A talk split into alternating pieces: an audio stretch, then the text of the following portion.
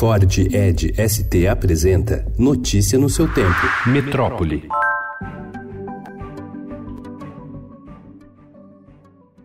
Com a promessa de revitalizar até o fim do próximo ano 310 quilômetros de ciclofaixas, a Prefeitura de São Paulo reformou 9 quilômetros de vias desse tipo em dois meses e meio, desde o começo dos trabalhos no fim de agosto. Trechos com obras iniciadas ou em fase de instalação das sinalizações somam cerca de 37 quilômetros. Ciclistas que usaram os trechos revitalizados elogiam a nova estrutura, mas se queixam da falta de sinalização em vias apagadas e de divulgação de um cronograma detalhado.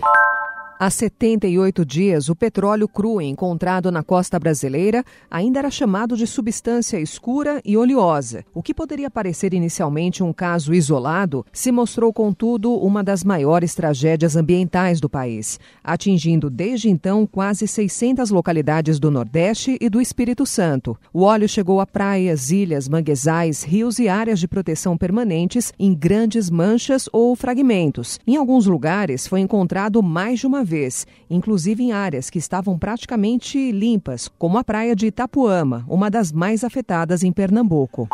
Com o objetivo de reduzir o preço da insulina em todo o mundo e aumentar o número de pessoas em tratamento contra a diabetes, a Organização Mundial da Saúde quer aprovar versões genéricas da droga para encorajar as farmacêuticas a entrarem no mercado. Nesta semana, a OMS lançou um programa piloto para avaliar a insulina humana produzida por diversos fabricantes. A ideia é fazer uma pré-qualificação para testar e aprovar as novas versões genéricas.